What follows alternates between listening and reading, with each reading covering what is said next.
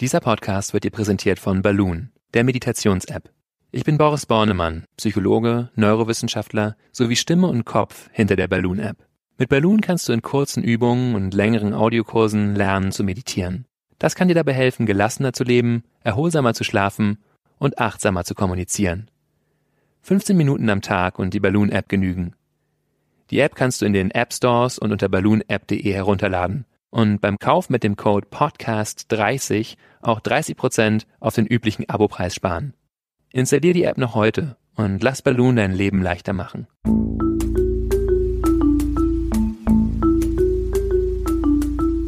Verstehen, fühlen, glücklich sein mit Sinja Schütte und Boris Bornemann.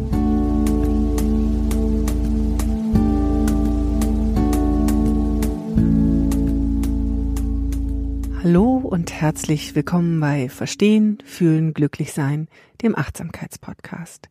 Wie immer wissenschaftlich fundiert und mit viel Herz und Gefühl, weil wir hier der Meinung sind, dass Verstand und Gefühle ganz schön gut zusammenpassen.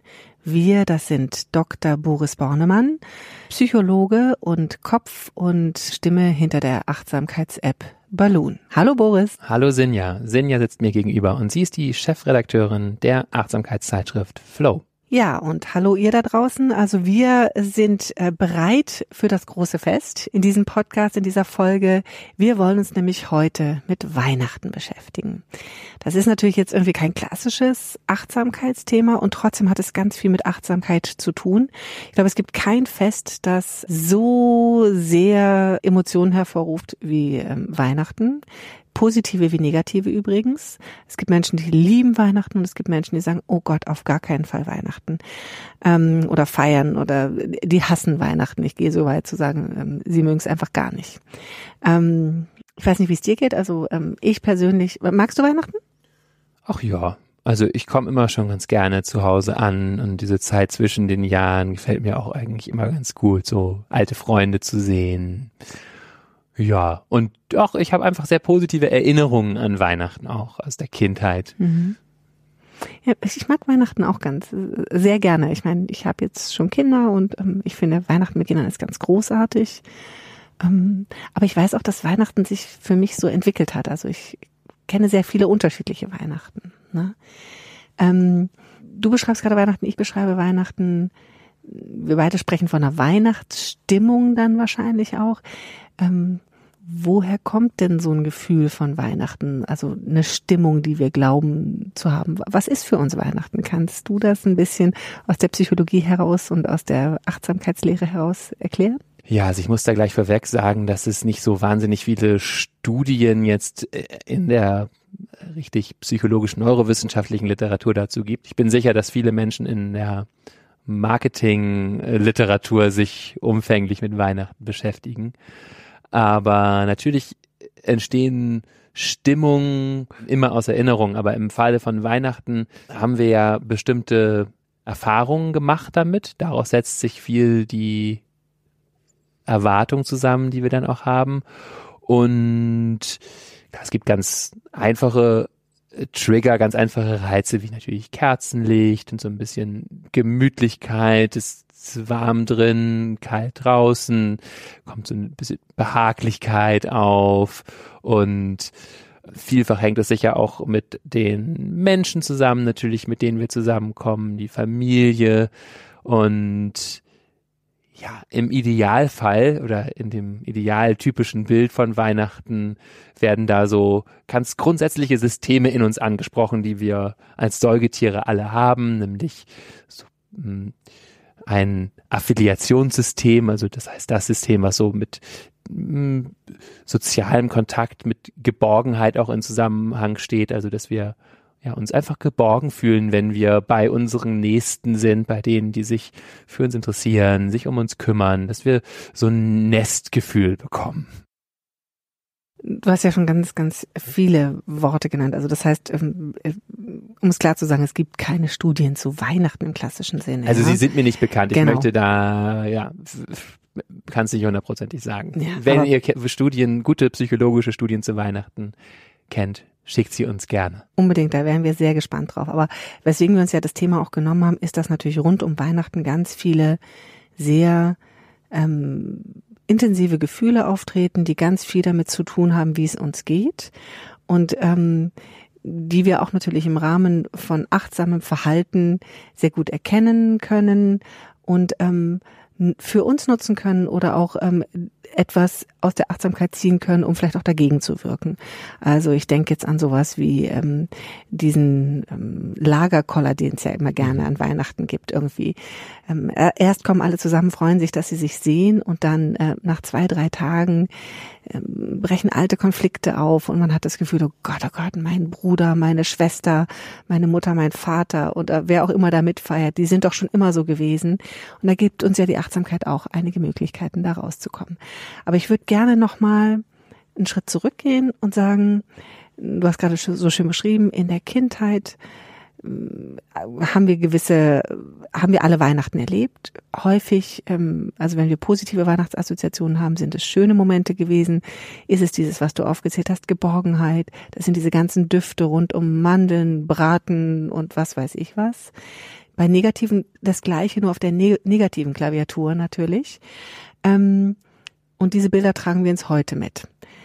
Und daraus entstehen Erwartungen. Und das ist ein ganz wichtiges Thema. Wie entstehen diese Erwartungen in uns? Sind es nur die Bilder, die wir von früher hervorrufen oder was ist eine Erwartung? Also ja. eine, eine sehr gute, gute Frage, wo wir jetzt doch ein bisschen ein einhaken uns können in den aktuellen neurowissenschaftlichen Diskurs, wo nämlich Erwartungen eine sehr, sehr große Rolle spielen. Ist vielleicht ganz unweihnachtlich, jetzt über ähm, diese neurowissenschaftlichen Themen zu reden, aber es ist tatsächlich ein sehr, sehr großes Thema gerade, Erwartungen, ähm, weil die vielleicht aus Wissenschaftler-Sicht naheliegende Idee ist, dass wir sehr stark so funktionieren, als wären wir eben äh, Wissenschaftler unserer eigenen Welt und da immer Erwartungen generieren an Personen, wie die sich verhalten, wie Situationen sein werden und so weiter. Und die werden im Gehirn aufgerufen, sozusagen schon gewisse Handlungsbereitschaften äh, ja, Ge Gefühlshandlungssysteme, Motivationssysteme werden aktiviert und dann gleichen wir die ab mit der Wirklichkeit, mit dem, was sozusagen an Informationen durch die Sinne reinkommt. Ist jetzt sehr abstrakt, aber ich lasse es erstmal kurz nochmal auf dieser Ebene. Das Interessante war, wir haben zum Beispiel vor ein paar Jahren auf dem Enkecon, das ist so ein vom Mind and Life Institut organisiertes neurowissenschaftliches Meditationstreffen sozusagen, eine Konferenz, sehr viel darüber diskutiert, wie Achtsamkeit und Meditation quasi dafür sorgt, dass diese Erwartungen, die im Gehirn generiert werden, ein bisschen äh, geringeres Gewicht bekommen und die tatsächlichen Informationen, die jetzt durch die Sinne einströmen, ein stärkeres Gewicht bekommen. Also, dass das sozusagen ein genereller Effekt ist, den Achtsamkeit hat, dass wir eben mehr im Hier und Jetzt sind und deswegen weniger stark verhangen sind in unseren Bildern, Vorerwartungen, in dem du musst aber so sein oder das muss jetzt so sein, sondern quasi geschmeidiger werden, uns auf den Moment immer wieder neu einzustellen und immer wieder schauen, was ist jetzt wirklich da. Das bedeutet das, ähm, wenn ich sozusagen in Achtsamkeit geübt bin, dass ich Erwartungen einfach, um es etwas lapidar zu sagen, runterschrauben kann. Also nicht mehr so voller Erwartungen bin. Und wenn ich nicht so voller Erwartungen bin, werde ich auch weniger enttäuscht, weil dann der Abgleich nicht mehr so negativ ausfallen kann. Ist das richtig? Genau, ich bin also eher in der Lage, mich auf die Situation so wie sie ist einzustellen, einzulassen, sie vielleicht sogar lieb zu haben, damit zu spielen, Gefallen daran zu finden anstatt ja, mit Dingen zu operieren, die eigentlich nur in meinem Kopf sind. Weil wenn ich jetzt zum Beispiel um es aufs Weihnachtsfest äh, gehe, ähm, wenn wir da mit der Erwartung rangehen, ähm, Mensch, Oma wird wieder ganz liebenswürdig mit mir sein und dann Oma aber ganz schön grantig ist, dann ja, haut mich das natürlich umso mehr aus den Socken, umso mehr ich mich schon darauf äh, eingestellt habe und mich auch in dem Moment dran festhalte, nein, aber Oma soll ganz liebenswürdig zu mir sein. Jetzt ist Oma vielleicht schon ein bisschen dementer geworden im Laufe der Zeit und ähm, verhält sich ganz sonderbar. Und nun ist also die Frage, inwiefern kann ich in dem Moment loslassen und sagen, ja, das war jetzt das, was ich erwartet habe, ist auch normal, ist gut auch da immer ähm, ja großherzig zu sein mit sich und zu sagen, ja, natürlich, ich habe was anderes erwartet, kann ich jetzt nicht kleinreden, aber das kann ich jetzt irgendwie gehen lassen und sagen, wie kann ich denn jetzt mit Oma in Kontakt kommen? Wie ja, was ist jetzt da? So vielleicht wird sie auf einmal ganz redselig dadurch, dass sie schon so ein bisschen dement ist und erzählt Dinge, die sie noch nie erzählt hat. Vielleicht möchte ich mich da mal einhaken und mal Fragen stellen, die ich Oma noch nie gestellt habe. Das ist ja auch, ähm, glaube ich, schon sehr, sehr, sehr schön beschrieben, weil um uns herum, wir kriegen natürlich gerade rund um Weihnachten ganz viele Bilder zugespielt. Also im Fernsehen, Hörfunk, überall, Magazine, also alles, was wir sehen, wird weihnachtlich, wahnsinnig kitschig ja zum Teil und eine völlig ähm, überzogene Harmonie, äh, meist gekrönt durch Schneeberge, äh, die wir alle ähm, schon lange nicht mehr gesehen haben rund um Weihnachten, ja, zumindest hier im Norden nicht, ähm, aber ich glaube auch im Süden nicht so. Ähm, ja, und da sind wir natürlich genau an dem Punkt, dieses, wie weit kann ich mich einfach auf das freuen, was wirklich Weihnachten ist. Ne? Und da sind wir natürlich bei den Kernthemen. Du hast es vorhin auch so schön angesprochen, dass natürlich dieses, ähm, wenn man sich anfängt, nicht auf eine perfekte Stimmung zu freuen und den perfekt gedeckten Tisch und den perfekten, das perfekte Abendessen und riesige Geschenke, sondern wenn man sich auf das Zwischenmenschliche freut, dann ist da ja vielleicht was ganz anderes. Ähm, das Zwischenmenschliche, darauf möchte ich hinaus, ja. genau. Ähm, da gibt es ja nun auch ähm, viele Themen, die zum Teil sich verhaken und zu Streit führen. Ähm, gibt es da noch ähm, achtsame Möglichkeiten, wie ich da ein bisschen besser mit umgehen kann, mit den vielen Menschen, die dann über Tage aufeinander geworfen sind? Ja. Ähm, ganz viele, denn Achtsamkeit, haben wir, glaube ich, hier auch schon mal gesagt, lässt sich auch in einem Wort zusammenfassen als Bezogenheit. Darum geht es. Wie bin ich auf meine eigene Erfahrung bezogen, aber wie bin ich natürlich auch auf die Welt, auf andere Menschen bezogen.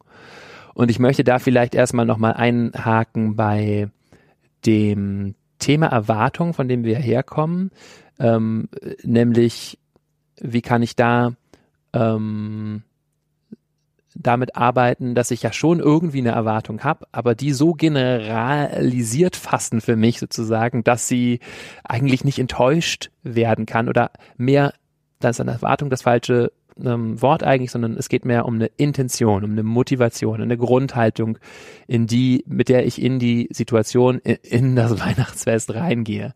Und da kann ich durchaus mh, mm, mit Meditation vorher mich auch darauf vorbereiten und eben so eine Motivation fassen wie mögen wir glücklich sein, möge es uns gut gehen, mögen wir fröhlich, gelassen, liebevoll, aufrichtig beieinander sein. So, mögen ähm, wir schöne Gespräche führen, vielleicht ja auch was ganz genau. Kleines nur oder mögen wir gemütlich zusammensitzen. Ist genau. das auch was? Also, dass man die Dinge wirklich kleiner ja, wieder ähm, schraubt, machbarer macht? Machbar, genau, wobei da ist jetzt wieder so ein bisschen die Balance. Ich nehme immer so diese ganz großen Formulierungen, auch weil sie so diese Strömung des Herzens gut zum Ausdruck bringen, das, worum es da in der Tiefe geht, so mögen wir ähm, glücklich miteinander sein, freundlich miteinander umgehen ähm, und weil sie sehr breit und generell sind. Bei mögen wir gute Gespräche führen, ist schon auch eine gute Intention, ist aber auch klar, dass sie so ein bisschen eine Erwartung schon mit reinbringen, weil es könnte sein, dass wir die Gespräche nicht führen.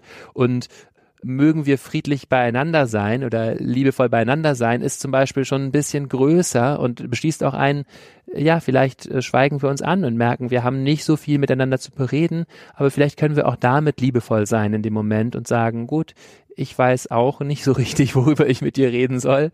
Und es ist auch okay, so, wir müssen uns jetzt nicht unter Druck setzen, aber vielleicht kann ich dich trotzdem sehen und da sein lassen als äh, Mensch, als Person und wir können uns als Oma, Opa, Tante, genau. Nichte, Freund, wie genau. auch immer, genau. Also da so eine Motivation finden, die möglichst breit, möglichst groß ist, die auch eine ist, auf die ich vielleicht in aufgeheizten Situationen zurückkommen kann, wenn ich merke, was ist aber mein Wunsch hier, wenn ich merke, da wird jetzt wieder doch Streit vom Zaun gebrochen, dass ich mich da nicht so sehr involviere, sondern diese Sätze, die ich mir in der Metta-Meditation vorher zum Beispiel, ähm, mit denen ich mich vertraut gemacht habe, die auch innerlich dann aufzurufen und um mich dran zu erinnern, wieder zu merken, ja, okay, aber mein Wunsch ist eigentlich, mögen wir hier friedlich beieinander sein.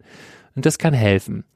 Ähm, und deine Frage zielte ja aber auch eben auf Konflikte ab und was, äh, wie, wie gehe ich damit um? Ich finde, eine wichtige Haltung bei Familie ist ähm, auch zu wissen oder anzuerkennen, dass wir die nicht verändern werden. Also ähm, gerade wenn das Menschen sind, die wir vielleicht zwei oder dreimal im Jahr nur sehen und jetzt kommen wir mit denen zusammen, seien es die eigenen Eltern oder auch andere, das ist ja häufig dieses Mensch, warum ist der so? Und das, der darf nicht so sein. Und das erzeugt bei uns viel Leid und bei der anderen Person viel Leid. Äh, und da sich wirklich eher darauf zu fokussieren, wie kann ich jetzt mit dem hm, ein gutes Gespräch führen oder wie kann ich ja eben diese größeren Intentionen von wie können wir zusammen ein schönes Fest gestalten, anstatt mich in diesen Impulsen zu verlieren, die andere Person verändern zu wollen. Ja. Ja, vielleicht auch ein Stück weit, und da haben wir auch schon öfters drüber geredet, nicht den Fokus auf die Defizite legen, mhm. sondern den Fokus auf das legen, was man Positives gemeinsam hier hat. Ja, ne? was ist jetzt da so? Was ist das größte Potenzial dieses Moments? Finde ich auch immer eine schöne Frage. Ja, also welches Potenzial hat dieser Moment, wenn der Braten im Ofen verkohlt ist und wir auf einmal Kartoffelsalat von der Tanke holen müssen? Ja, wunderbarer Moment, ja genau. Also ich erinnere mich, eins meiner schönsten Weihnachten habe ich mit Magen-Darm-kranken Kindern zu Hause verbracht. Wir sollten eigentlich in einen Skiurlaub fahren. Wir haben alles improvisiert und es war herrlich entspannt. Wir sind den Tag über in Schlafanzügen rumgelaufen, waren einfach nur wir vier und alles war völlig entspannt, weil Wunderbar. erwartungsfrei, ganz anders als erwartet und quasi der verkohlte Braten im Ofen ähm, war ein gar nicht vorhandener Braten. Die Kinder hätten ihn, hätten ihn sowieso nicht essen können. Also insofern war alles gut. Ja, wunderbares Beispiel, weil es eben so zeigt, da ist ein, ja, vorher ein Erwartungsradiergummi sozusagen durch das Leben gegangen. Es war jetzt eh anders an, als erwartet. Und jetzt schaut man wirklich, okay, was können wir jetzt draus machen? Ähm, und ja, wenn wir das, wenn uns das im Leben gelingt, vielleicht auch ohne, dass die Kinder Magen-Darm-Grippe bekommen müssen, sondern wenn wir einfach von vornherein so in die Situation gehen und sagen, äh, wir schauen, was wir jetzt draus machen können. Und klar ist mein Wunsch, meine Motivation da, die kann ich ja auch weiter hochhalten. Es ist, möge es schön werden. So, das kann ich auch weiter, das kann ich den ganzen Weihnachtsabend, diese Intention kann ich, kann ich halten, während ich äh, sehe, dass Dinge vielleicht nicht so laufen wie geplant und dann wirklich eben drauf zuzugehen und zu fragen, was ist jetzt das Potenzial dieses Moments? Was können wir jetzt draus machen? Das, das Potenzial des Moments, das mag ich sehr gerne.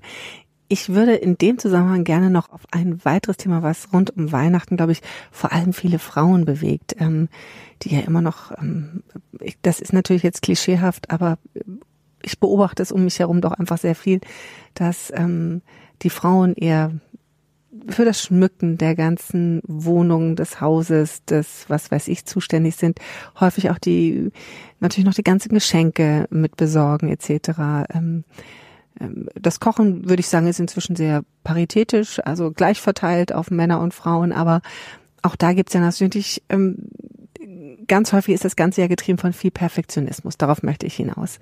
Und Perfektionismus ist ja auch sowas, was mir immer guten Strich durch die Rechnung machen kann. Gibt es da vielleicht noch den ein oder anderen Tipp aus den Achtsamkeitsübungen, wie ich da so ein bisschen gegen diesen gerade um Weihnachten ja wirklich immer wahnsinnig eskalierenden Perfektionismus angehen kann? Ich glaube, dass die ganze Perspektive, die Achtsamkeitspraxis äh, mitbringt, sehr stark ähm, Perfektionismus torpediert sozusagen oder mich da rausbringt weil es immer die Perspektive ist, die Achtsamkeit auf die Dinge hat, sie so erstmal anzunehmen, wie sie sind und das Imperfekte auch als perfekt anzusehen. Klingt jetzt abstrakt, aber vielleicht kann man es nochmal anders formulieren. Ich finde auch immer eine schöne Formulierung. Das Leben ist immer unvollkommen, vollkommen. Also es ist immer irgendwie unfertig. So, es geht immer weiter. Das ist ja auch das Schöne. Ansonsten wäre es ja auch irgendwie abgeschlossen, abgeleckt, eingepackt, fertig, durch. Ich bin durch mit dem Leben. So ist es eben nicht, sondern es ist eben immer eine weitere Bewegung und aus jedem Moment entsteht eine neue Frage, eine neue Richtung, ein neuer Wunsch, eine neue Bewegung, neues Bedürfnis und so weiter.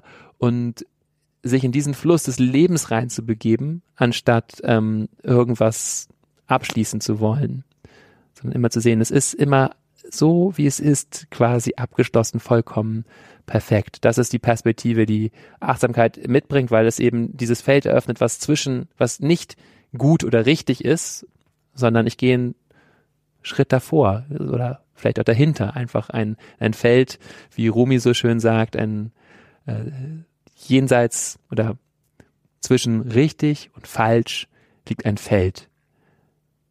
Da werde ich dich treffen. Sehr schön. Und, und das ist natürlich auch, da sind wir auch wieder in der Verbindung zum, zum Thema Erwartungen. Das heißt, genau.